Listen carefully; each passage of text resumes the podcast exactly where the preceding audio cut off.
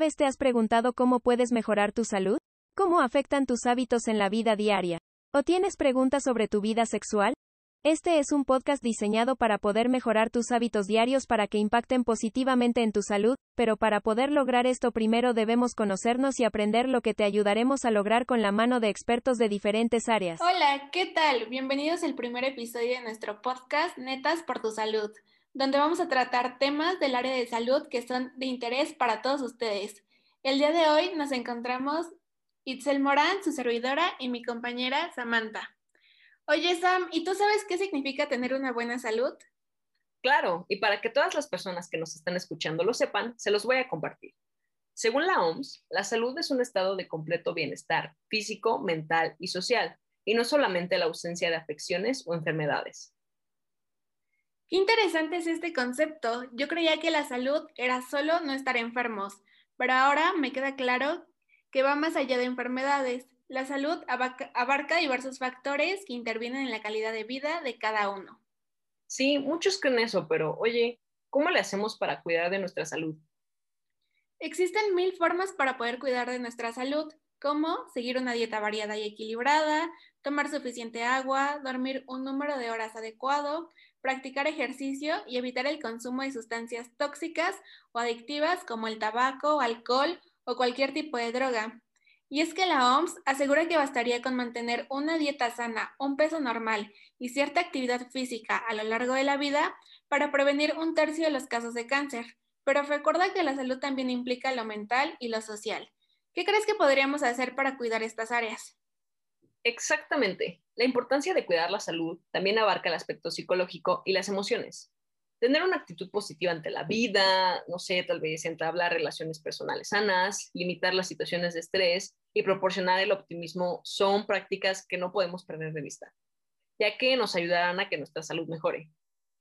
Oye, ¿y qué crees que podría pasar si descuidamos nuestra salud?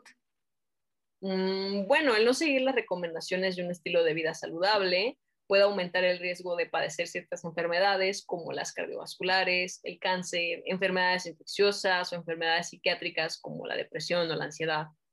De hecho, según los expertos, el 80% de las enfermedades cardiovasculares, que son la hipertensión arterial, colesterol, la diabetes, y un tercio de los cánceres podrían prevenirse llevando a cabo unos hábitos de vida saludables. Pero a todo esto, ¿cómo nos afecta esto a nosotros? Mm, es una buena pregunta.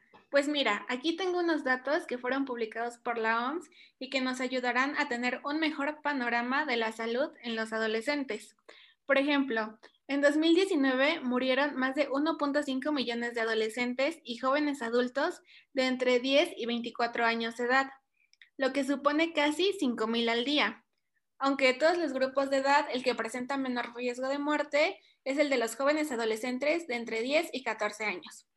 Las principales causas de, fusión, de función de adolescentes y jóvenes adultos son las lesiones y los traumatismos, incluidos los causados por el tránsito y los ahogamientos, la violencia, conductas autolesivas y el embarazo adolescente. Igualmente, la OMS comenta que la mitad de todos los trastornos de salud en la edad adulta comienzan antes de los 14 años, pero en la mayoría de los casos no son detectados ni tratados. No, pues no inventes. Sin duda, esos son datos que son muy sorprendentes y que deberíamos considerar. Pero oye, no menciona nada sobre el consumo de alcohol y por lo que tengo entendido y por lo que he experimentado, está muy presente en esta etapa. Así es. De hecho, el empezar tempranamente a consumir sustancias está asociado a una mayor probabilidad de caer en dependencias y otros problemas durante la vida adulta. Incluso, el abuso de sustancias afecta a las personas jóvenes de forma desproporcionada en comparación con las personas de más edad. Además, el consumo de alcohol puede disminuir el autocontrol, alimentar comportamientos como prácticas sexuales peligrosas o la conducción que puede llevar incluso hasta accidentes. También se puede presentar violencia y la muerte prematura. También puede engendrar problemas de salud que aparezcan en una etapa posterior de la vida, lo que va a afectar la esperanza de vida. Esto se vuelve cada vez más impresionante al saber que la, que según la Organización Panamericana de la Salud, más de una cuarta parte de personas de entre 15 y 19 años de edad del mundo, es decir, aproximadamente 155 millones de adolescentes, son consumidores actuales de alcohol. Y en 2016, la prevalencia de ingesta episódica de grandes cantidades de alcohol en adolescentes de entre 15 y 19 años fue del 13.6%, estando los varones más, expuestos. Ay, bueno, todo esto que dices me hace pensar en una historia que leí alguna vez mientras estaba en Facebook y me gustaría compartir con nuestra audiencia. Bueno, esta historia me la topé cuando pues, estaba en Facebook, y recuerdo que contaba la historia de una chava que se llama Sofía y ella empezó a tomar desde los 16 años.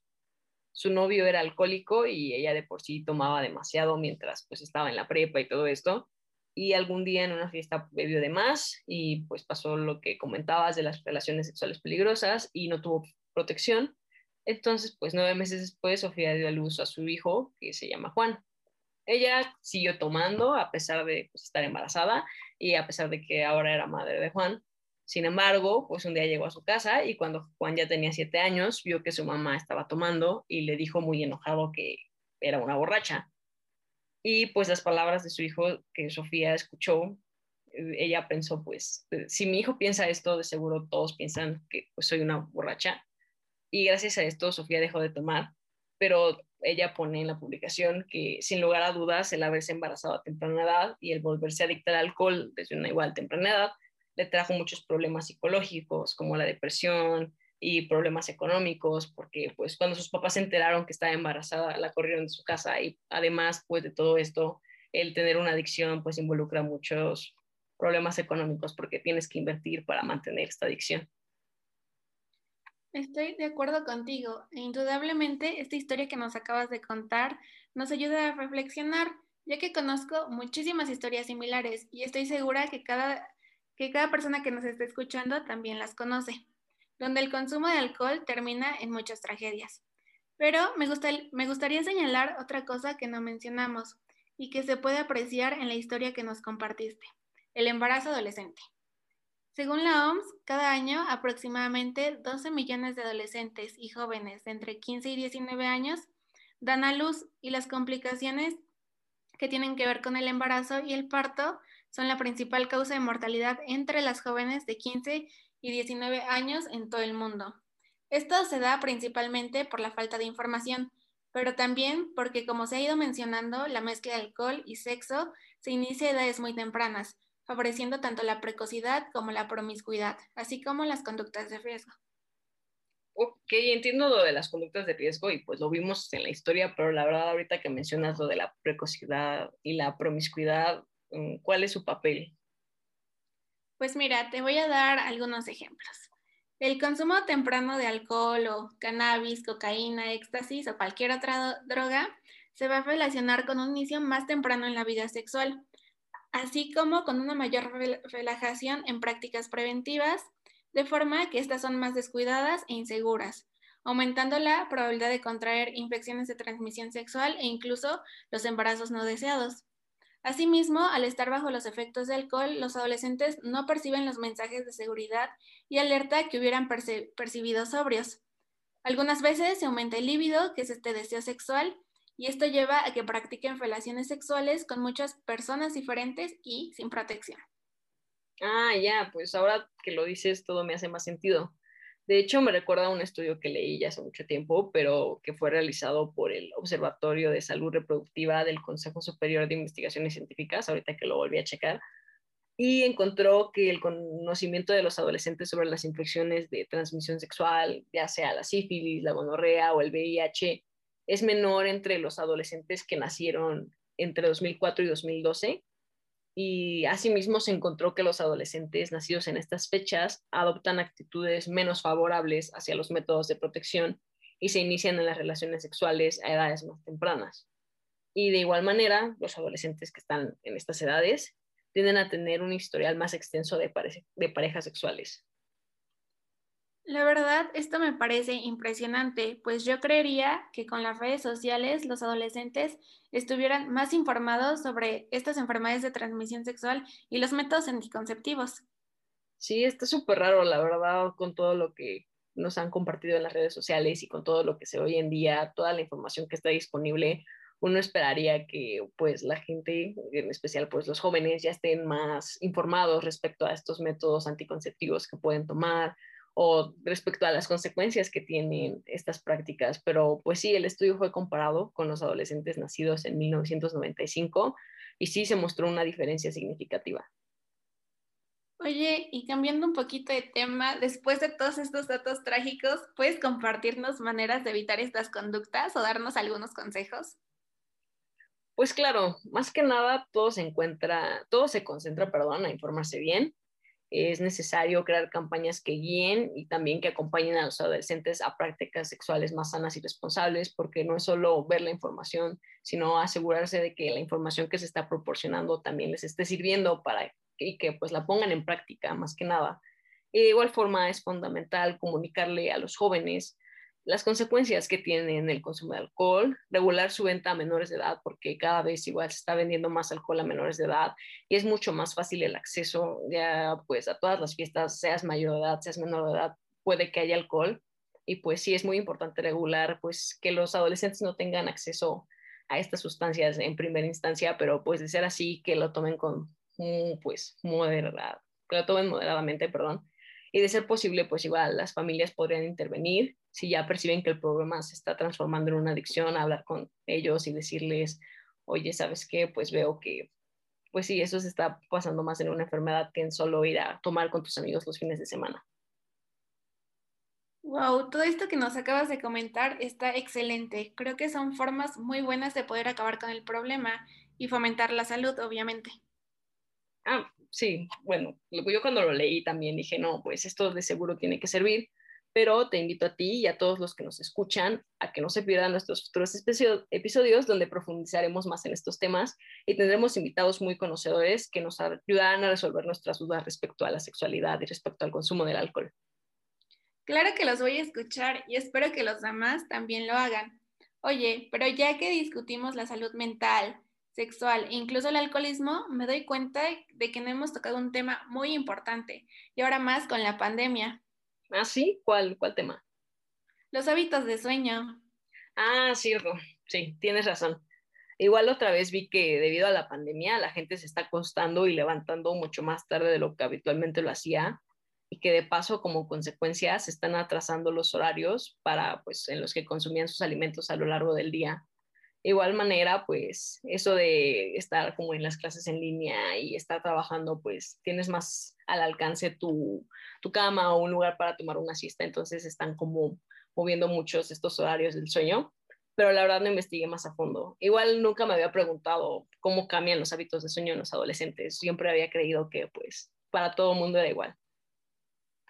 Pues sabes, ahora que lo dices, déjame decirte que leí un estudio publicado en la revista El Sevier que señaló que durante la adolescencia se produce una disminución del tiempo de sueño nocturno en la que van a influir factores externos, como el horario escolar, salidas nocturnas el fin de semana y las tareas que se les deja a los adolescentes, claro.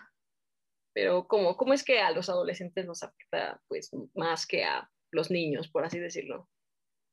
Pues mira, se ha especulado que la duración del sueño es la misma en los días de escuela que en los fines de semana, al menos hasta los 11 años, pero a partir de los 12 años es menor en los días de clase porque el horario de entrada se adelanta y los adolescentes comienzan a entrar a las 7 de la mañana a las escuelas.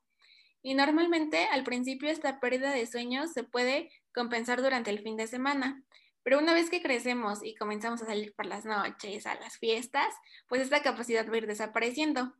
Es por esto que según este estudio, hasta un 60% de los adolescentes de 14 y 15 años se sienten cansados por falta de sueño y o dificultad para dormir.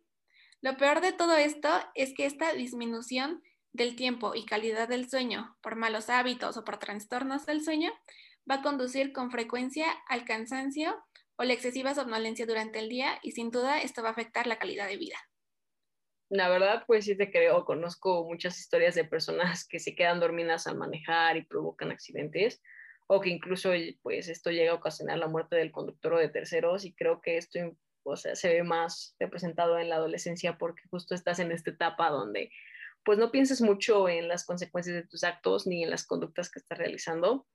Entonces, pues sí, creo que tiene mucho sentido lo que dices. Y de hecho, se sabe gracias a un estudio hecho por la Asociación Mundial de Medicina del Sueño que uno de cada cinco accidentes de auto tiene que ver con la falta del sueño. Y pues esto se me hace muy interesante y a la vez muy triste porque pues el sueño es algo muy presente en nuestras vidas que pues es muy fácil si lo ves de alguna manera pues cuidar, pero no se le da la suficiente importancia. Y de hecho igual la asociación dice que dormir poco se relaciona con el desarrollo de trastornos mentales porque se ha demostrado que dormir poco genera estrés, ansiedad y depresión. E incluso hay personas que lo describen como un círculo vicioso donde si tienes problemas mentales, duermes poco y viceversa, ¿no? Si se traduce como en esto de, ay, no, pues no puedo dormir porque tengo mucha ansiedad sobre mi trabajo, pero pues a la vez no tengo un buen trabajo porque no puedo dormir, entonces pues esto se va, se va repitiendo y cada vez te sientes peor y pues sí, la higiene del sueño es algo muy importante y también, de hecho, la falta de sueño afecta el rendimiento físico, ya que el cuerpo necesita un mínimo de horas de descanso y por eso es dormir, pues aparte de todo lo que mencionamos, es muy bueno porque tiene un verdadero impacto en nuestra salud, porque es reenergizante, o sea, dormir te ayuda mucho para, pues, este, tomar las energías que necesitas y practicar ejercicio físico también hará que duermas mejor, por lo que ambas actividades se complementan a la perfección. Y pues ya para finalizar, vi que la, igual la misma Asociación Mundial de Medicina del Sueño decía que los efectos de la falta de sueño afectan la capacidad de atención, la recuperación de la memoria y el aprendizaje, por lo que no dormir puede disminuir nuestro desempeño escolar y pues creo que al menos en esta edad algo que lo que buscamos es que pues nos vaya bien en la escuela, pero a veces para que nos vaya bien en la escuela lo que hacemos es desvelarnos o no enfocarnos tanto como en el sueño y dejarlo de un lado. Pero creo que viendo todo esto es fundamental que pues durmamos bien y que tengamos una buena higiene del sueño porque va de la mano. Si no dormimos bien no vamos a tener buenos resultados y si no tenemos buenos resultados vamos a estresarnos y a generar mucha ansiedad. Wow, todo esto es muy importante y no podría estar más de acuerdo con lo que dijiste, porque justamente todo esto se vuelve, se vuelve un ciclo, como mencionaste si no dormimos bien, ya no vamos a poner atención a, nuestros, a nuestras clases, ya no nos va a ir bien, nos vamos a estresar y no vamos a poder dormir. ¿Y qué crees? Ahora que hablamos de esto, me estaba acordando que últimamente no he podido dormir bien. ¿Consideras que esto puede afectar mi salud? No, bueno, por todo lo que hemos dicho, yo te diría que por supuesto que sí. Pero no te preocupes porque en nuestro siguiente episodio hablaremos un poco más sobre los hábitos de sueño y tendremos como invitada a un especialista que nos dará consejos para mejorar nuestra higiene del sueño y poder tener una vida más saludable. Eso está increíble y si ustedes también quieren aprender sobre este tema, no se pierdan nuestro próximo episodio.